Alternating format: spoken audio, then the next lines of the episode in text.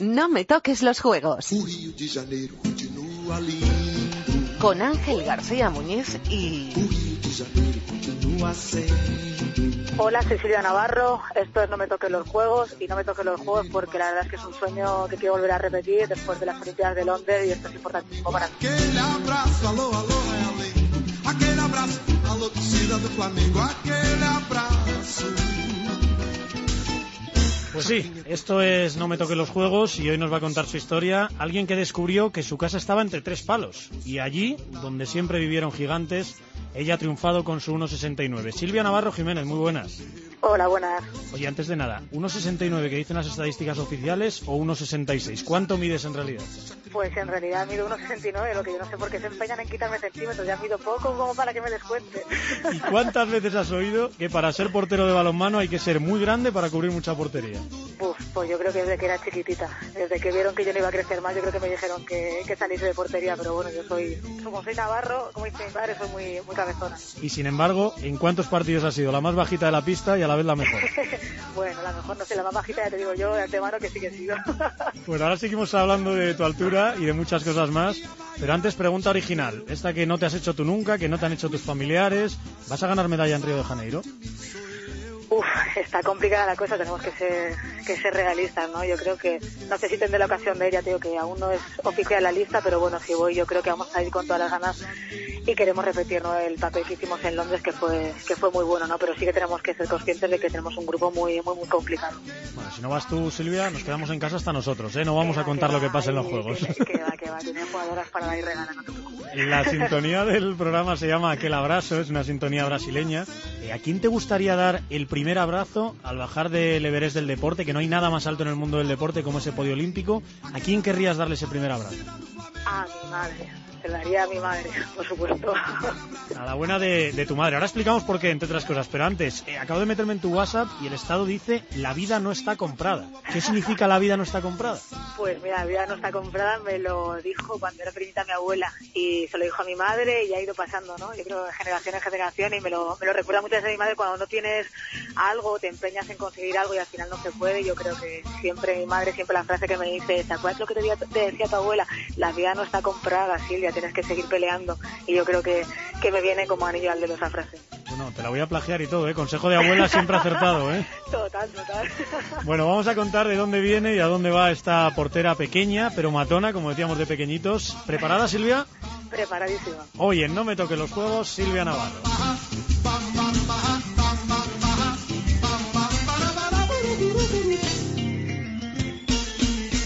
Silvia Navarro Jiménez nació en Valencia el 20 de marzo de 1979.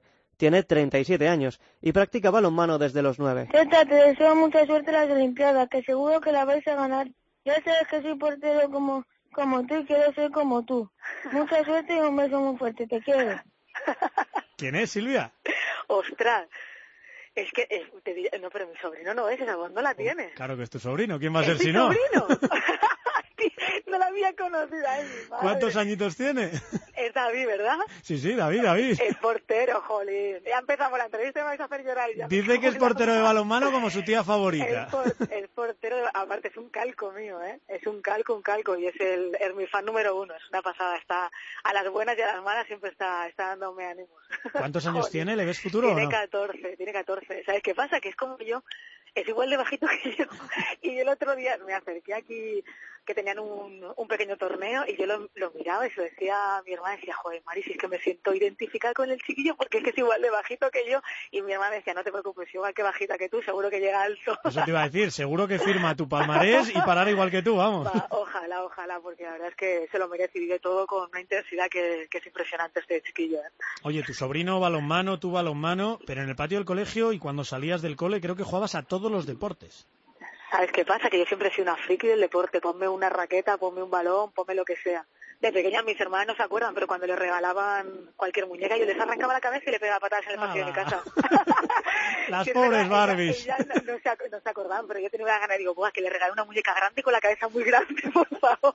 Y, me ha gustado siempre, siempre la verdad es que me ha gustado siempre el deporte porque también mi abuelo practicaba deporte y le gustaba mucho y mi padre sobre todo también, también ha sido muy deportista. No sé si te vigilaba mamá de la que hablabas antes cuando rompía las muñecas, pero sí que te miraba por la ventana mientras jugabas abajo, eh, debajo de casa, ¿no? Eso, eso como lo sabéis. Bueno, pues porque sabemos muchas cosas. Sí, sí, la verdad es que sí que me, me controlaba, ¿no? Yo creo que no tenía, tenía un poquito de miedo, ¿no? Que me pasase cualquier cosa. Es amor de, de madre, ¿no? Pero sí que es verdad que siempre ha estado ahí con, conmigo. Y cuando te llamaba para merendar o para cenar, ¿eras de las que subías rápido o como yo te quedabas sí que siempre quedaba un gol por marcar o por parar? Sí, siempre me quedaba un poquito más y volví a llamarme otra vez. Era un poco, yo era un poco pesada para llegar a casa. Y ya has dicho que ese primer abrazo se lo querrías dedicar a tu madre, y quién si no, mamá, te llevó a una prueba con Cristina Mayo, con el auténtico referente del balonmano femenino en el Mar Valencia. Allí empezó todo. Sí, la verdad es que ahí empezó todo. Y de hecho yo no, no las tenía mucho todas conmigo, ¿no? Porque yo no quería estar en el patio del colegio y el entrenador me dijo, te vamos a hacer una prueba con el osito, tal, y decía, jolín, al principio te llena de, de orgullo, ¿no? Pero luego veía que, joder, una chica de ocho años, que yo no podía salir con mis amigas, no podía hacer mi marcha, pero ya te digo que ahí estaba mi madre y me dije, si has comprometido no te quedan más narices que coger y ir para allá. Y me llevó a llevarte las orejas, te lo digo de verdad, ¿eh? me llevó a coger y subirme en el coche y gracias a ella, porque si no, no hubiese llegado a donde, a donde estoy, de verdad. A eso voy. Sin mamá Mari Carmen no habría Silvia Portera. Nada, te lo digo en serio, ya era la que buah, sacrificaba fines de semana por llevarnos días de entre semana, me tenía preparada la cena para que yo podía combinarlo con los estudios. Yo creo que ha sido mis manos, mis ojos, mis pies durante todo este tiempo y sigue siéndolo, ¿eh? a otra a otra altura, pero sigue siendo. Bueno, pues nos quedamos con esa idea, con mamá Mari Carmen, el origen de todo. Por cierto, probaste de jugadora, pero en cuanto descubriste los tres palos de la portería, te enamoraste. Sí, total, yo a la jugadora no me gustaba nada, me hicieron probar de las dos cosas y me dice ponte lo que quieras. Y cuando me puse ahí entre los tres palitos dije que va, que va, esta es mi casa y aquí no salgo. Y eso que, que Cristina Mayo creo que también eh, se sorprendió con lo chiquitita que eras, claro. Sí, yo creo que fue una de las que me dijo que no, que bueno, que no iba a llegar, ¿no? Pero también es verdad que toca agradecerle, ¿no? Pasé momentos buenos y malos con ellas, pero toca agradecerle que Jorines me fortaleció muchísimo las piernas y a día de hoy yo le, de verdad le doy las gracias porque si, si no hubiese sido gracias a la potencia de piernas que cogí con ella, yo creo que tampoco estaría, estaría donde estoy. Hablas de esa potencia de piernas y con lo que se han sorprendido todos tus entrenadores después han sido con tus reflejos, con tus saltos y sobre todo con esas piernas fortísimas. ¿Por qué siendo tan pequeña Silvia Navarro es la pedazo portera que es? ¿Qué tiene? Pues la verdad, si te digo la verdad, ahí me pillas porque no lo sé, ¿no? Yo creo que soy muy constante y siempre me, como te dicho antes, soy muy cabezona, ¿no? Y también he tenido suerte, ¿no? Quizás a lo mejor ese primer tramo cuando estuve en el oficio no tuve toda la suerte que me hubiese gustado, ¿no? También era súper jovencita, pero luego pues a lo largo de mi carrera deportiva he encontrado entrenadores muy buenos que me han dado la posibilidad, ¿no? De poder jugar, de poder formarme y yo creo que gracias a todos ellos, ¿no? Incluso con el apoyo de mi familia que es fundamental para mí, yo creo que, que he llegado gracias a, a ellos a donde estoy. Tú dices que no lo sabes, pero he hablado con gente que te conoce hace mucho tiempo y dicen, siempre es la más rápida, la que más salta y la más resistente. Es que te he dicho que soy una friki de los deportes, de verdad. Estamos un mando de la tele y me, ponme teledeporte, o sea, olvídate, no me puedes nada más, ¿eh? Oye, ¿y eso de salta Navarro salta cuándo te lo dices a ti misma? ¿Cuándo me lo digo? Yo cada vez que salto al campo siempre estoy, cuando juego contra jugadoras que son potentes, no lanzadoras potentes, siempre digo, Navarro, tienes que atajar los balones como sea, salta, salta para arriba, salta para donde sea. Y saltando, saltando, Silvia Navarro enamoró a Seila. porque es un montón de buena portera, porque me encanta cómo se abre, cómo, cómo salta, cómo, cómo para, como todo. Te ves partidos, te ves todo. Los veo en internet todos los días. ¿Qué supone para ti conocerla? Ponerle cara. Me encanta, es una ilusión. ¿Quién es Seila Feble, Silvia? Mira, Sheila Félix es una niña que conocí yo, una Copa de la Reina que se hizo en Gran Canaria.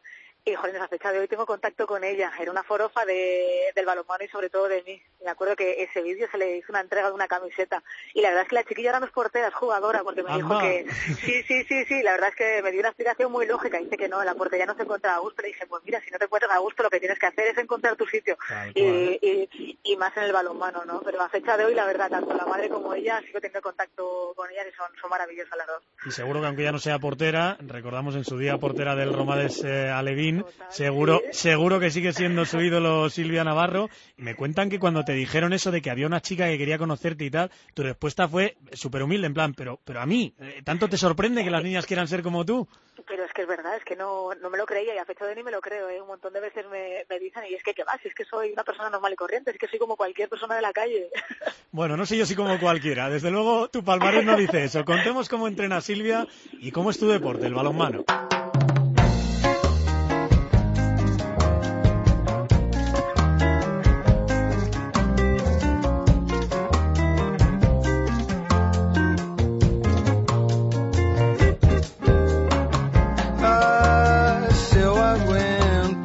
Balonmano es un deporte en el que se enfrentan dos equipos de siete jugadores, con el objetivo de marcar más goles que el rival en un partido de 60 minutos.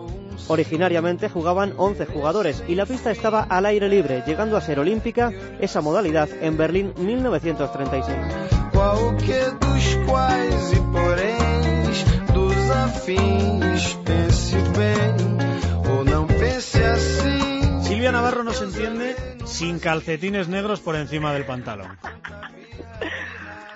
No, siempre llevo los calcetines, siempre. Y tengo una explicación, ¿eh? Explícala que me encanta, me encanta. Mira, Cuando mamá está lejos, ¿qué hay que hacer? A ver.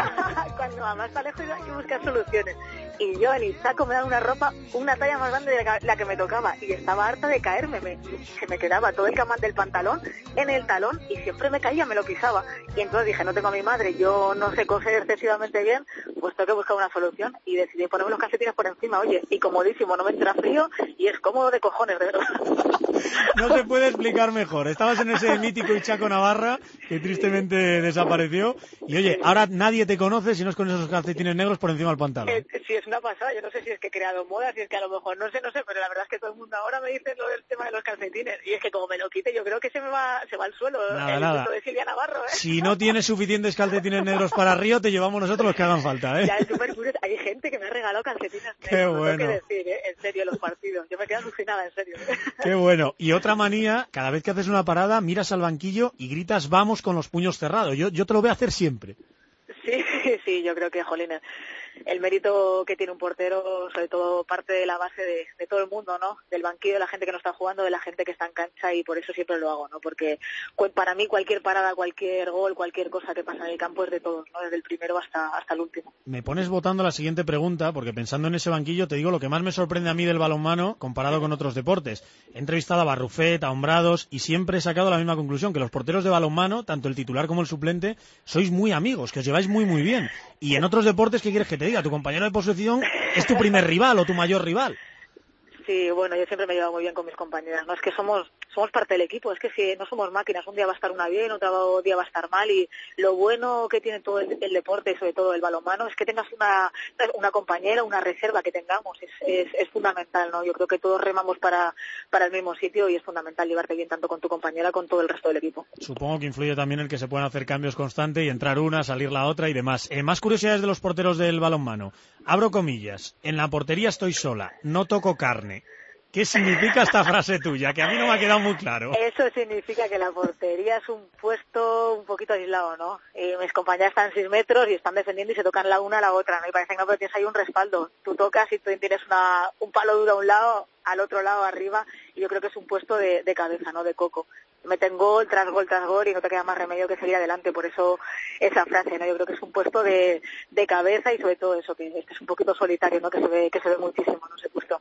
Un puesto de cabeza, un puesto de coco. Para ser portero de balonmano hay que estar loco y te pongo en situación. Una rival viene corriendo hacia ti en un contraataque. Tu objetivo es poner la cara o lo que sea para parar un balón que va a lanzar con todas sus ganas.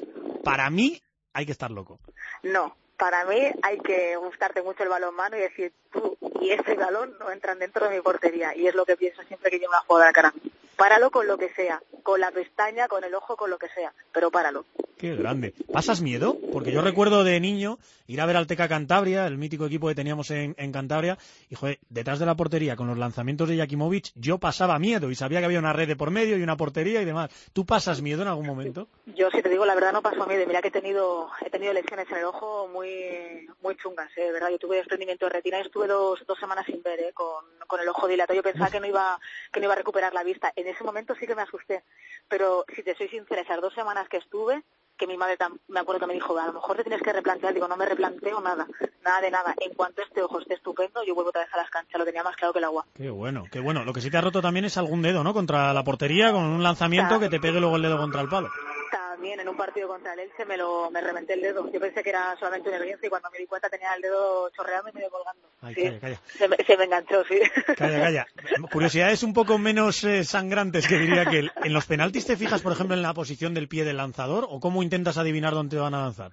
Pues en la posición del pie, en el brazo también, el jugador también juega un poquito, te mira a un lado y hay veces, bueno, la vieja táctica que digo yo, no te mira a la mujer a la derecha para tirarte a la izquierda. También tienes un trabajo de scouting, ¿no? Que te hacen tus entrenadores, ya tienes un poquito de, pues de relación de con dónde puede lanzar, ¿no? Su prioridad de lanzamiento. Yo creo que sí, sí, me fijo sobre todo en la punta de la mano y sobre todo lo, lo que te he dicho, de, lo del tema de los lanzamientos, ¿no? Que tienen un sitio localizado. ¿Y ves muchos vídeos de cómo tiran las rivales que te tocan ese día? eh, ¿Cómo estudiáis sus lanzamientos?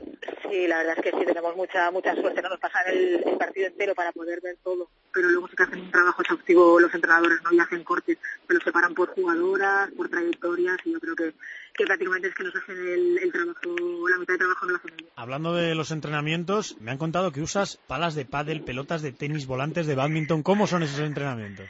Bah, hemos, Manu, el entrenador que tenía en Ichaco, nos ha puesto de todo, nos ha puesto hasta viseras al revés, gafas de buceo tapadas con esparadrapo. ¿Gafas de buceo? ¿En serio? Te lo juro, con gafas de buceo, de buceo pones esparadrapo y te deja un agujero mínimo, pero mínimo, y te tira pelotas de tenis, que no te tira ni pelotas de balonmano. Y yo creo que es, es claro, te fijas la atención en, en que no entre esa pelotita que es súper chiquitita, ¿no? Y reflejos a tope, claro. Sí, yo creo que se han encargado de hecho. Yo he tenido muchísima suerte de tener los entrenadores que he tenido, muchísima, de verdad. Vamos con recuerdos, eh, uno bueno y uno malo. ¿Recuerdas el día que más paraste? ¿Un día por encima del 50% o incluso en el 75% de paradas? Partido de Montenegro, Mundial de Brasil y te daba opciones a organizar un pre un preolímpico y yo creo que ese partido creo que es el mejor que, que. ¿Y el peor? ¿Un día que no parabas ni los taxis? Buah, ¿Sabes qué pasa? Que sí que he tenido días malos, ¿eh? Sí que he tenido, no, no recuerdo ahora, pero sí que he tenido días malos que intentabas atajar un balón y no, es que no había manera, no había manera de que no, de que no entrase. Antes de esos partidos eh, dicen que te metes en una burbuja, que te pones tu música, eh, te pones a pensar cómo, cómo tiran las rivales. Sí, yo, pero ya, ya no yo solamente, sino todo, todo el equipo, tanto mi equipo actual como en la selección. Yo creo que tienes que tener esos minutos de concentración, de, de pensar contra quién juegas, contra las jugadoras que van a estar en el campo. Esos, esos minutos son fundamentales para ti, ¿no? Para concentrarte y para saber que, que te espera un partido duro y salir de la mejor manera posible a la casa. Y la última, la más extraña, ¿cuántos goles ha metido Silvia Navarro? Porque en balonmano los porteros algún golito metéis. Alguno metido, pues a lo mejor habré metido cinco goles en toda mi carrera deportiva. ¿eh? En la selección yo te cuento dos. Y recuerdo uno al, al Guior en semifinales de Champions, que También. salió con portera jugadora, paraste un lanzamiento y marcaste desde tu portería. También, y cuando estaba en Rocasa, con la, en la Copa de HS también metí uno, justo el, vamos, un gol sobre la bocina, ¿eh? en mitad de tiempo. Pues habré metido a lo mejor cinco o seis golitos, sí. Bueno, no de está chorra, ya te digo que, que han sido de chorra, ¿eh? Sí, bueno, de chorra no sé, pero oye, no estaría mal ganar una medalla olímpica con un gol tuyo. ¿Dónde hay que firmar? Estupendo. Bueno, veremos si ganas esa otra medalla olímpica. De momento vamos a recordar alguna de las que ya has ganado.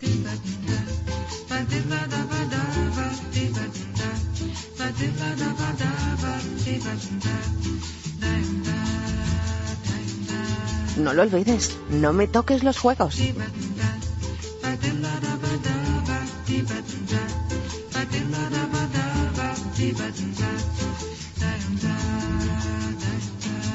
Silvia Navarro ha ganado sendas medallas de bronce en los Juegos Olímpicos de 2012 y el Mundial de 2011.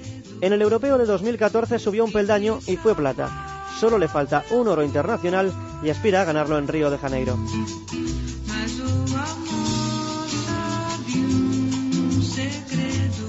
Eh, Silvia, podríamos hablar del mítico Ichaco Navarra, ahora del Rocasa Gran Canaria, con el que has ganado su primer título europeo. Pero si te parece, vamos a centrarnos en tu palmarés con la selección española. 18 de diciembre de 2011. ¿Qué pasó? El 18 de diciembre de 2011 ganamos el bronce. Bronce mundial. España 24, Dinamarca 18. Abro el marca y leo la crónica del partido. Histórico bronce de España en el Mundial Femenino. Extraordinaria actuación de Silvia Navarro en la portería. Que va, que va, extraordinaria actuación de todo el equipo, de todo el colectivo. Ese partido jamás se me va a olvidar. Estaba todo el mundo con unas ganas de, de conseguir un metal que yo creo que desde el minuto 1 hasta el minuto 60 todos estuvimos metidos en ese partido, todos. 11 de agosto de 2012. ¿Qué pasó? Bronce. En los Juegos, ¿no? en los Juegos Olímpicos. Ese día exactamente pasó esto. Vamos ahí, Marta Mangué para Nelly Carla. Está la gloria. Jessica. ¡Gol! ¡Gol de Jessica! ¡Gol de España! Ahí va Riu, balanza Riu. En que marquen. Penalti 7 metros. Quedan 6 segundos, 3 segundos. El bronce es nuestro. El bronce es de España. Las guerreras olímpicas lo van a ganar con toda justicia. Habrá que lanzar este último penalti. Ahí lo va a lanzar. Para Silvia, para Silvia. Medalla de bronce para España. Medalla de bronce para las guerreras olímpicas.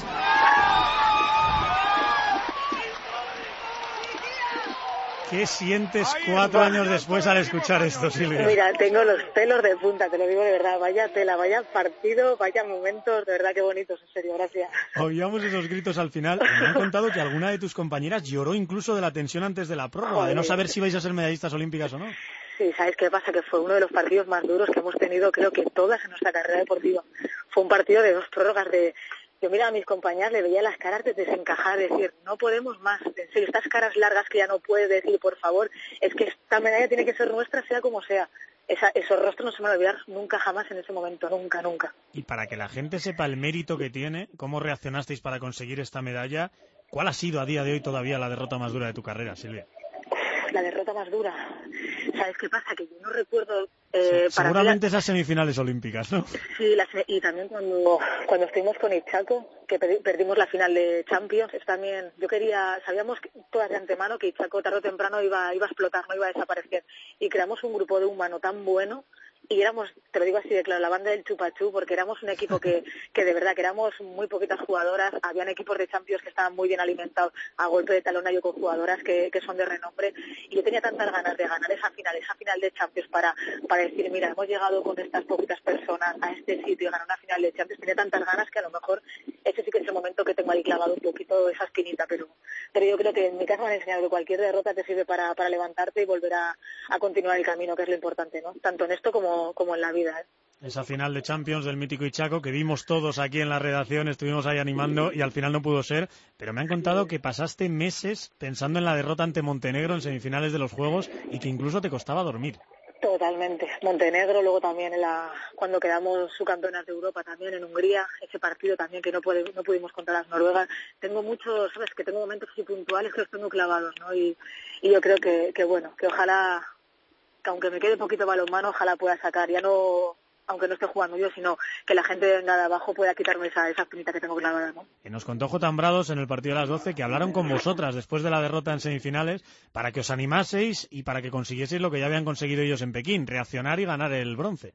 Sí, ¿sabes qué pasa? Que fue un golpe súper duro, de verdad, porque era un partido que teníamos tanta, yo creo que a lo mejor teníamos tantas ganas, tanta ansiedad por, por hacer un buen papel, sobre todo en los juegos, y sobre todo contra Montenegro, que parecía que teníamos la medida pillada, yo creo que fue un poco, ya te digo que yo me derrumbé totalmente, cuando acabó el partido me derrumbé, la, me derrumbé la, en la pista porque es que no podía, de verdad. Es decir, tenemos una oportunidad de oro para llegar a una semifin- a una final olímpica, y yo creo que, que eso me dolió, y a fecha de hoy lo sigo recordando y me sigue, me sigue doliendo, de verdad. ¿eh? Venga, pues no seguimos hablando de ello entonces. De ahí la desbandada.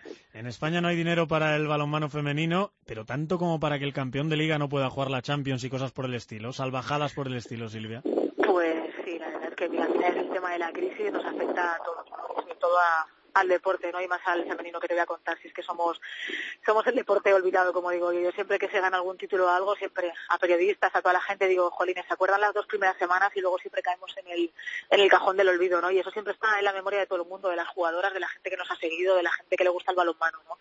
Deberíamos hacer un esfuerzo todos, volcarnos, yo creo que deberíamos buscar algo, ya no sé si por parte de, no sé, decir, de Federación trabaja día a día, ¿no? Tampoco le culpa a ellos que, que están intentando buscar lo que sea para que esto no se vaya, no se vaya al garete. Pero es difícil, es difícil. Yo creo que la gente ha tenido que ir a jugar fuera, pues ya te digo, porque la, la crisis es que no ha dejado otra que, ¿sabes? Que la gente se vaya. En tono del mea culpa por la parte que nos toca, ¿en cuántos países, hablando de esa desbandada de la gente jugando fuera, que dices, han jugado las guerreras de nuestro balonmano? Porque que yo sepa, Francia, de hecho siete siguen jugando allí, Hungría, Rumanía, Eslovenia, Dinamarca, bueno, que tenéis la guía de- de- del mundo entera. Sí, sí, totalmente. Digo es que es una pena, ¿no? Porque mira que el balonmano siempre femenino y sobre todo el español ha sido, joder, han tenido equipos estandarte, ¿no? Equipos que, que daba gusto, ¿no? Canchas que estaban llenas, derbi- derbis que, que, vamos, que te ponían los pelos de punta, ¿no? Yo espero y confío que esto se recupere y que poquito a poco pues, volvamos a los tiempos de antes, ¿no? Tú en Rumanía, y mejor de eso sí que ni hablamos porque ni te pagaban y llegaste a preguntarte que qué narices hacías tú allí, ¿no? Sí, hay veces que el último trago miraba al techo y digo, Navarro, ¿qué cojones haces aquí en Rumanía en vez de estar en tu casa o en tu país, no? Sí que es verdad que tuve momentos buenos y malos. El último tramo fue un momento malo, pero disfruté de la experiencia del extranjero también. Tengo que, tengo que reconocerlo. Me vi en un país extranjero diciendo, estás aquí sola y no te queda más remedio que, que seguir adelante, ¿no? Que es lo que, que es lo que toca. Y para cerrar el ciclo olímpico, eh, del Mundial del 2013 y del Mundial del 2015, mejor ni hablamos, décimas y decimosegundas. Eh, no- va, que va. ¿Nos asustamos para Río, Silvia, o nos quedamos con la plata europea de 2014? Mira, no hay hay que asustarse, hay que ir, la gente que vaya tiene que ir a disfrutar, a vivir esa Olimpiada, a pasárselo bien, a hacerlo lo mejor que pueda y si puede dejar el pabellón olímpico español lo mejor posible, que lo haga. Y si no, pues mira, ya que el deporte es así. Hay veces que se te da bien, hay veces que se te da mal, ¿no? Pero yo creo que la mochila siempre, siempre, siempre va a ir cargada de trabajo y de ilusión, eso te lo digo yo. Y cargada de resultados, porque en el torneo Cuatro Naciones de hace menos de dos meses eh, ganasteis a la todopoderosa Noruega en su casa, o sea que no está mal. Sí, bueno, no está mal, pero ya te digo, yo hubiese cambiado ese torneo con, con cogerlas de las Olimpiadas y, y ganarles, ¿no? Pero bueno, también tenemos que quedarnos con esas buenas sensaciones, ¿no? De cara, de cara a lo que nos viene por delante. Pues a ver, a ver, si son las grandes favoritas, a ver si las cogemos en los Juegos de Río y las ganamos, porque ya llegan esos Juegos Olímpicos en nada, en apenas dos meses están aquí.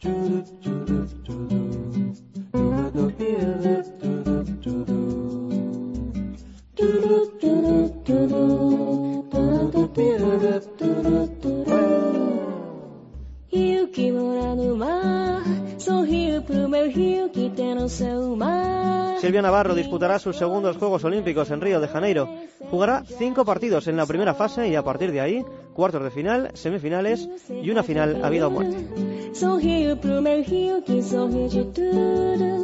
Que é adorado quase todo dia e alegre como a luz. Tu primer recuerdo olímpico, la primera imagen que viste o lo primero que te contaron de los Juegos. De los Juegos, a mí lo que más me sorprendió y lo que me quedé más asombrada es la vía olímpica. Es, incre es impresionante, ¿eh? impresionante. Y ver a deportistas que veías por la tele andar por tan tranquilamente por ahí paseando y tú decías, ¿qué narices hago yo aquí con esta gente? Es Pues una pasada. en Ganar serio, una medalla, nada menos. es impresionante, me quedé atontada. De hecho, estuve, bueno, tenía a mi compañera Andrea Barno, que también es la capitana de Inchaco, ¿no? Yo creo que, que jolín, nos quedamos asombradas. Incluso esas noches nos costó dormir. De decir, jolín, es que estamos ya aquí, ¿sabes? Que estamos en Londres, que estamos en la vía olímpica, que estamos durmiendo bajo un edredón que nos podíamos llevar a casa al acabar la, la concentración, ¿no? Era, era brutal. Andrea Barnó, otra figura importante en tu vida. Bueno saberlo. Eh, pregunta que siempre hacemos a cada protagonista de No me toque los juegos en este momento. Ya tienes un bronce olímpico y yo tengo aquí un papel que pone Silvia Navarro, medalla de plata en Río 2016. Repites medalla, pero vuelves a quedarte sin el oro. ¿Lo firmas o lo quemamos? Lo firmo. Lo firmo, aunque sea ambiciosa, ¿eh? Y si pudiera rascar por el oro, rascaría, pero lo firmo, porque tenemos un grupo muy complicado y sabemos que las Olimpiadas es, es difícil, difícil. Háblanos de ese grupo. Formato de competición, dos grupos de seis y los cuatro primeros pasan a cuartos. Dime algo de las cinco selecciones que os vais a encontrar en Río, en esa primera fase. El primer rival, Montenegro. Montenegro, pues mira, ya te he dicho que se nos han dado partidos buenos contra Montenegro y partidos malos, ¿no? Esperemos que el primer partido que tenemos para abrir boca yo creo que sea bueno, ¿no? Pero sí que tenemos que ser realistas, por eso te digo que te firmo ahora mismo la plata porque es un grupo muy complicado, incluso hasta Angola que en teoría, entre comillas, dicen que es el rival menos poderoso, yo a Angola le sigo teniendo el mismo miedo que a Noruega, ¿no? Yo creo que a las Olimpiadas todo el mundo está preparado, todo el mundo dos años antes está a tope para llegar a este momento de la mejor manera posible y hay que tener cuidado y sobre todo ir con, con los cinco sentidos bien, bien abiertos. ¿eh? Ya me has nombrado a varias de las que están. Noruega, el bicho que será el segundo rival, las grandes favoritas. Luego llegará Brasil. Brasil, la anfitriona, que tampoco está nada mal. Rumanía y para cerrar Angola, a priori los más débiles, aunque te dan algo de, algo de miedo. Eh, si yo te pongo ya en una semifinal o en una final, ¿a quién no te gustaría ver? ¿A quién no quieres tener enfrente nunca? ¿A Noruega, campeona olímpica, mundial europea? ¿A Brasil porque juega en casa? Mira, llega una semifinal, que me venga quien me venga. Te lo digo de verdad. Me da igual Noruega, Brasil, que te venga quien te venga. En serio, estás en unas semifinales y lo que tienes que salir es a ganar y hacer lo mejor posible. Da igual quien te venga, te lo digo de verdad. Bien dicho, me quedo con esa respuesta. Por cierto, ya hemos visto que sueñas con la medalla, que conoces a tus rivales y toca prometer que harás cuando vuelvas a ganar una medalla olímpica en Río. Normalmente proponemos a los deportistas que hagan alguna locura si ganan una medalla olímpica. Eh, no sé si quieres proponer algo. Ostras, no sé, no sé, no, no, ahí me reservo. Algo haré, alguna locura haré. Por una medalla olímpica siempre, pero la verdad es que no, no he pensado nada, ¿no? La verdad es que solo pienso en si ganar una medalla olímpica, de verdad, lo primero que hacer es llegar a mi casa y ponérsela a mi sobrino en la, en la, en la cabeza como la del hombre, Al que la bueno tenía medio, al bueno de David la tenía custodiada, no se acercaba nadie a esa medalla, nada- no la podía tocar nadie. En un programa como este y en este mismo estudio nació la apuesta de Zipi Zape, de Vero Cuadrado y de Bego Fernández, que se cambiaron el color de pelo, ¿eh? Pasaron de rubia a morena y de morena a rubia. Mira, mira, proponerme lo que queráis. Yo creo que llegado un- a la en la de, de ganar un oro olímpico, un- una plata, un bronce, ya te digo, la que sea de las tres, ya te digo, yo hago cualquier locura, te lo digo de verdad. Nah, te vamos a proponer una mucho más amable, mucho más divertida. ¿En qué colegio estudiaste cuando eras niña? Eh, en un colegio enfrente de mi casa, Comunidad Valenciana. Pues allá va el reto. Si Silvia Navarro sube al podio olímpico, promete aquí, en la cadena COPE, que volverá con nosotros al Colegio Comunidad Valenciana para responder a las preguntas de los niños, para enseñarles eh, la medalla, para contarles cómo ha sido la experiencia y para entrenar un poquito balonmano con ellos. Totalmente, ahora mismo te lo firmo donde quiera. Ya sabes que estas promesas quedan grabadas, registradas y ojalá cumplidas, ¿eh? sí, sí, no te preocupes que yo lo que prometo lo hago de verdad.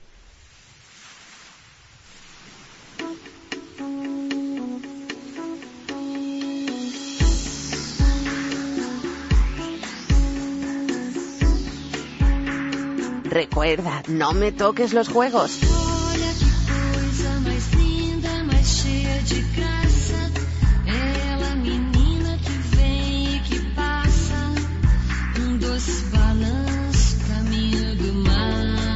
Vamos terminando. Llegó el momento, Silvia, de la sorpresa, de varias preguntas diferentes. ¿Te atreves? Claro. Empezamos con ella, cómo no, con quien empezaste tú en el balonmano, ya hemos hablado de ella, aunque todos los deportes se te daban genial. Hola, soy Mari Carmen, la madre de Silvia. Silvia, ¿a qué te suena Mari Carmen? Llévatela porque quiero que gane otra niña. Tú dirás. Esas fueron unas olimpiadas que tuve en el colegio. Que me acuerdo que mi madre era representante del APA también y la mujer no para de entregarme diplomas en carrera, lanzamiento de peso y la profesora de gimnasia dijo, mira Mari Carmen, llévatela que gane alguna más alguna algún diploma que es que tu hija nos está dejando en blanco. Esa la primera. Te veo un poco sorprendida, por cierto, ¿eh? Con la... Ya sí, qué, qué pasada, qué pasada. Bueno, todos los deportes se te daban genial, pero hemos encontrado algo que se te da fatal. Hola, buenas. Soy Paco, el cuñado de Silvia. Hola, Silvi, ¿qué pasa? Que como portera eres un crack, pero jugándose a los dardos, la verdad, deja mucho que desear. ¿eh? Explicación. Que va, que jugando a los dardos le, cla- le clavé una a mi, a mi cuñado, el pobre, en la mano. ¿Cómo? Jolín, jugando a los dardos en mi casa, una, una diana que nos regalaron nuestros padres. A la primera que me digo, Paco, tengo una, punte- una puntería de oro. Se la clavé, tío, en la mano, se la clavé, se la clavé. Pero escucha, que tú llevas más allá esto de llevarse mal con la suegra o con los cuñados, o sea, tú vas directamente y la agredes. Que, que mal, tío, no se le olvida el mariquita este, no se le olvida. Hoy como para olvidarse, si a mí me clavas un, un dardo en la mano, te aseguro que no se me olvida, ¿eh? Tío, que me sentí fatal, pobrecito Paco, pobrecito. Bueno, bueno, no sé si te habrá perdonado ya a estas alturas. La tercera tiene que ver con una costumbre tuya muy curiosa. Hola, soy Carmen, la hermana de Silvi. Silvi, quiere que nos cuentes qué haces antes de irte a dormir todas las noches, que en casa tenemos seguridad gratis. Usted dirá, O sea, esto no vale, ¿eh? Esto es un complot totalmente de mi familia contra mí. ya sabes que aquí se trata de confesar los secretos más Pues, inconfesables. Mira, si te voy a confesar que yo soy una cagarreta cuando estoy en casa sola o incluso cuando he estado con mi familia siempre o me acostaba teniendo todo, todo cerrado, la puerta, la calle, las ventanas, todo, o yo de verdad que no me levantaba, no, en serio, no me acostaba tranquila, me tenía que volver a levantar. Y es curioso porque mi cuño cada vez que iba a algún sitio o a la cocina, eso parece estar la ventana cerrada, me acuerdo que me decía, pum, me hacía como el puño y la señora decía, verificado. Y yo, tío Paco, ¿cómo eres así? Pero de verdad te tiras media hora revisando las ventanas, las puertas, el gas, todo. Son, mira, no, son unos exagerados, tanto no, pero sí que me tiraba un ratito, te voy a engañar. Pues nada, seguridad gratis, no hay que contratar alarma ni nada. La cuarta, dejamos ya la familia y nos vamos con las amigas. Hola, muy buenas, soy Isi. Soy la fisio de la selección en los inicios en los que Silvia empezó con Jorge Dueñas. Y, oye, Silvi, ¿tú te acuerdas en qué momento empezamos a llamarte? Oiga, ¿usted puede tomar café con nosotras? Juegos del Mediterráneo de pescar. De los cafés de las suplentes, que ahí estaba siempre, a que de repente salgas, te salgas y valga la redundancia, seas la estrella y te tengan que pedir permiso para ver si tomabas café. Es verdad, es verdad, sí que es verdad, tienes razón, no me acordaba de esa no me acordaba, en serio. Jolín, en mis primeros juegos mediterráneos, la verdad es que fueron unos juegos súper buenos, ¿eh? Me lo pasé, me lo pasé genial, ¿eh? Genial, genial. Y supongo que dirías que sí, ¿no? Que irías a tomar café con los pobres, con los suplentes, ¿no? Claro, hombre, claro, hombre, claro, como todo el mundo, claro que sí. La última, también la has nombrado a lo largo de la entrevista. Ojo, porque ya piensa en la celebración de la medalla de Río. Hola, soy Andrea Barnó, es compañera de Silvia, jugadora en el Isaco en aquellos entonces. Y, y nada, esto es una pregunta para ti, Navarrete, que te quiero mucho. Si volvéis a ganar medalla en Río, ¿podrás celebrarlo igual que aquella vez que celebramos, ¿te acuerdas, la Copa EHF en Alemania, en el mismo sitio, uno, uno de esos sitios parecidos? Confiesa. para, para no decir la palabra, no encontrábamos fiesta en toda Alemania y nos acabamos metiendo en un sitio de lucecitas, como digo yo. En un sitio de lucecitas. Eh, todos los bares cerrados Exactamente, y exactamente. encontrasteis uno subido de tono, por decirlo de otra Mira, forma. Mira, subió de tono aparte, fue súper curioso porque mira, habían chicas en la barra con nada, con una barra central y me acuerdo que mi compañera Andrea Barno con su familia acabó echándolas. Las tías yo creo que ese día no cobraron, te lo digo verdad. Pobrecitas. y, y vosotras copando la fiesta y la barra, ¿no? Fue, de verdad, fue una fiesta que jamás, jamás se me va a olvidar, jamás. ¿Quieres repetir la buena de, de, de? Habrá que invitarla a Río por si ganamos medalla. Buena. Oye, sueña conmigo, Silvia. 20 de agosto, la 1 de la tarde en Río si es bronce, las 5 de la tarde si es plata o oro, Future Arena. Silvia Navarro vuelve a ganar una medalla olímpica y se encuentra nada más de bajar del podio con este micro azul de cope. Y entonces, ¿te parece bien que llamemos a mamá, te pongamos con ella y le des las gracias en directo porque con ella empezó todo? Lo primero que haría, de verdad, llamar a mi madre, decirle que, que jolines, que gracias a ella, nada, estaría, estaría ahí, ¿no? Con, el- con la medalla y sobre todo eso, que muchísimas gracias por todo. Pues tengo algo que contarte y es que se lo he prometido a Mari Carmen, que le he dicho que si su hija vuelve a ganar una medalla, nosotros la llamamos y nada más salir de pista te ponemos con, con mamá Mari Carmen. Ya no va a ser una sorpresa, pero al menos sí que espero que le den las gracias como Dios manda. Es una motivación, de verdad, es una motivación más. Bueno, eso está bien. Oye Silvia, que muchísimas gracias por tu tiempo, por tus recuerdos y que estoy seguro que la gente conoce un poquito más ya a Silvia Navarro con sus calcetines negros por encima de los pantalones y esa que siempre decían que era la enanita, pero ha acabado conquistando una portería de gigantes. Muchísimas gracias a vosotros, de verdad que habéis hecho pasar un bueno y me habéis hecho recordar muchísimas, muchísimas cosas de mi vida, me habéis hecho pasar la vida por delante en estos momentos. Gracias. Muchísimas gracias, Silvia. Gracias.